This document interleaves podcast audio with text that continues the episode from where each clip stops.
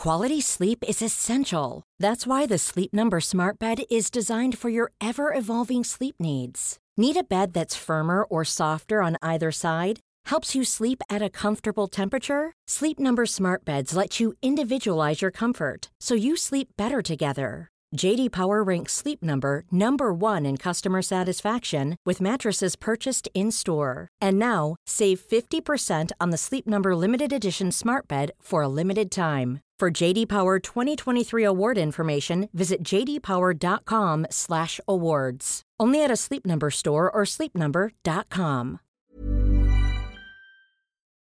This is a St. Jude moment.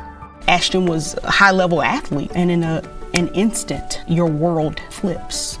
And your healthy five year old competitive cheerleader has a brain tumor. And the physician was like, Your best option is St. Jude. Receiving treatment that was life saving for our child and knowing that that treatment would be of no cost to us was a huge weight lifted. Learn more at stjude.org.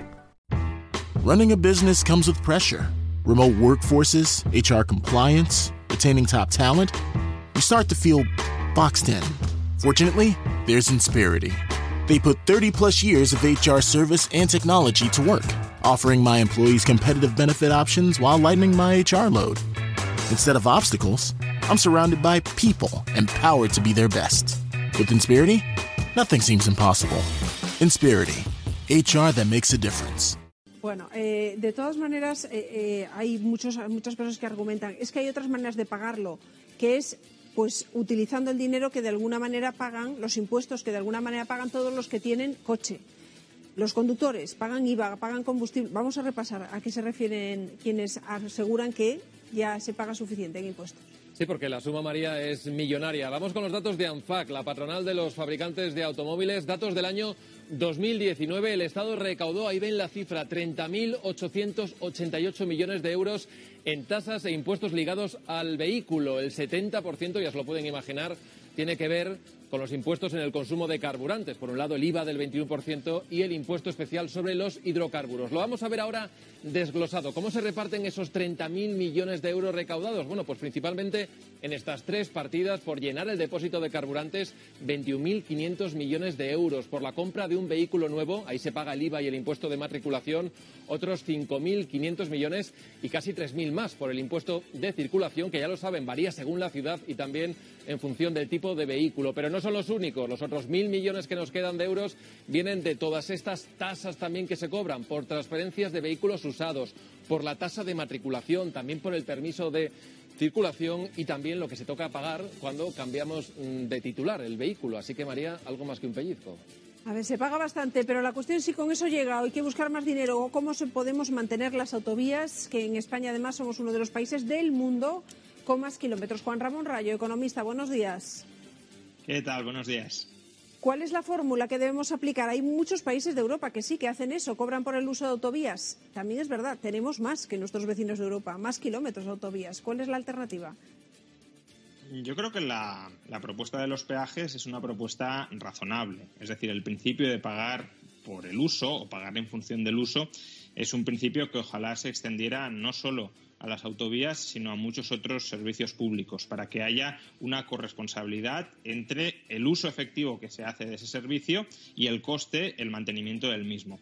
Ahora bien, eh, de la misma manera que si empezamos a pagar por el uso de las carreteras, deberíamos empezar a dejar de pagar por muchos impuestos que supuestamente guardaban cierta relación con ese uso que hacíamos o no hacíamos de las carreteras. Lo habéis resumido muy bien. Los impuestos que pagan los conductores por el hecho de tener un vehículo o por el hecho de utilizarlo superan los 30.000 millones de euros anuales.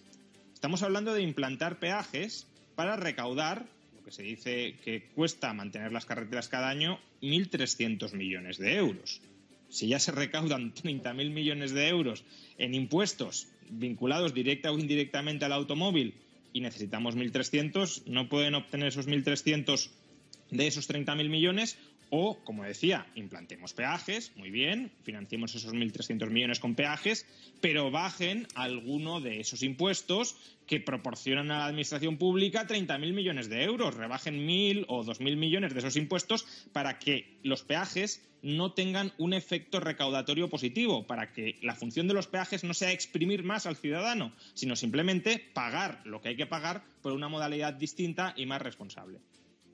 Hay una información, eh, hablando de impuestos, que concluye que en España, en el año de la pandemia, se subieron. ¿Por qué lo dice? Porque se compara los impuestos que se paga con el, con el Producto Interior Bruto del país. Como el producto descendió, pues digamos, la presión fiscal aumentó. ¿Pagamos demasiado aquí? Sí, efectivamente. Uno de los elementos que explica que en el año 2020 España fuera el país de toda Europa donde más subiera la presión fiscal es que en España la economía también fue donde más se hundió en toda Europa. Si la presión fiscal es recaudación impositiva dividida por el PIB, pues si el PIB, el denominador, se hunde, la ratio aumenta. Ahora bien, esto no lo explica todo. Eh, no lo explica todo porque en otros países de Europa también ha habido fuertes caídas del PIB y, desde luego, el aumento de la presión fiscal ni siquiera se, se acerca a la de España. ¿Por qué razón? Pues porque otros países europeos, mientras caía el PIB, acompañaron esa caída del PIB con rebajas impositivas para aliviar la carga tributaria que caía sobre los ciudadanos. Si estamos diciendo que la economía se está desmoronando, que los ciudadanos prácticamente no están ingresando y tú mantienes el mismo nivel de fiscalidad que en tiempos de bonanza, pues lo que estás haciendo es masacrar impositivamente a los ciudadanos cuando peor lo están pasando. Pero es que además en España, y a diferencia de otros países europeos, las transferencias estatales, por ejemplo, en forma de los ERTE o en forma de exoneraciones de cotizaciones a la seguridad social, han computado como un ingreso sobre el que ha habido que pagar impuestos. Obviamente, si el Estado ha regado a familias y empresas con este tipo de transferencias y las está obligando a pagar impuestos sobre ellas, pues eso también incrementa la recaudación y sube la presión fiscal. Ahora que estamos en fase de recuperación, nos preocupan esos nubarrones en forma de tormenta y dicen algunos tormenta perfecta. El hecho de que coincidan tantas cosas a la vez, se dispara el consumo y eso genera más demanda que oferta de energía, se está afectando a los transportes, está afectando a los suministros que había que redibujar los números de las previsiones de recuperación. ¿Qué panorama tenemos por delante? A ver, eh, normalmente cuando ocurre una tormenta perfecta no viene por casualidad. Normalmente hay algún factor que desata todos esos factores. Y creo que lo ha resumido bien. El problema es que la demanda, el gasto, está creciendo mucho más rápidamente que la oferta, que la producción. ¿Y por qué el gasto está creciendo más que la producción? Pues porque la producción viene lastrada por una infrainversión durante la pandemia, no hemos incrementado mucho nuestra capacidad para producir y en cambio el gasto viene creciendo no solo porque con la recuperación haya nuevos ánimos y por tanto mejores expectativas y por tanto más ganas de gastar tanto familias como empresas, que también, sino porque ese gasto privado viene suplementado, viene cebado artificialmente, por un lado por el gasto público, España este año va a tener un déficit público del 8%, pero es que no es solo España, el conjunto del planeta está en modo eh, gastar y gastar y gastar con endeudamiento y también por políticas monetarias muy expansivas con el propósito de incentivar el endeudamiento del sector privado. Entonces, se está estimulando demasiado el gasto en relación con la capacidad para abastecer productivamente ese gasto y, por tanto, eso se traduce en inflación. Y la inflación, si no se corta a tiempo, se convierte en un desastre que va erosionando la capacidad de crecimiento de nuestras economías. Sucedió en los años 70, se descontroló la inflación y tardamos más de una década en conseguir meterla en vereda. Por tanto, el mensaje debería ser si ya está la economía recuperándose, vayamos retirando todos los estímulos que se establecieron en el año 2020 bajo la hipótesis de que la economía estaría hundida. No necesitamos ahora mismo cebar demasiado, dopar artificialmente la economía y, y ya estamos viendo, ya estamos palpando los síntomas de lo que sucede si se estimula demasiado la economía por encima de sus capacidades, la inflación. Qué complicado es esto, pero lo de la inflación, que es que te sube el precio de lo que compras, eso sí que lo entendemos todos. Eh, Juan Ramón Rayo, gracias, como siempre, por esos análisis. Muchas gracias a vosotros. Hasta otra. Hoy tenemos novedades con respecto a la pandemia, a la vacuna. Parece que ya el laboratorio de Janssen eh, ha tomado la decisión de forma definitiva. También las autoridades saben que era una sola dosis de la vacuna. Pues no, habrá dos. Ya es definitivo, Lorena. What's my pet peeve? Messy cat litter. Those furry little pads turn into cat litter super spreaders, leaving the already been used litter scattered across the floor for your bare feet to discover. The solution?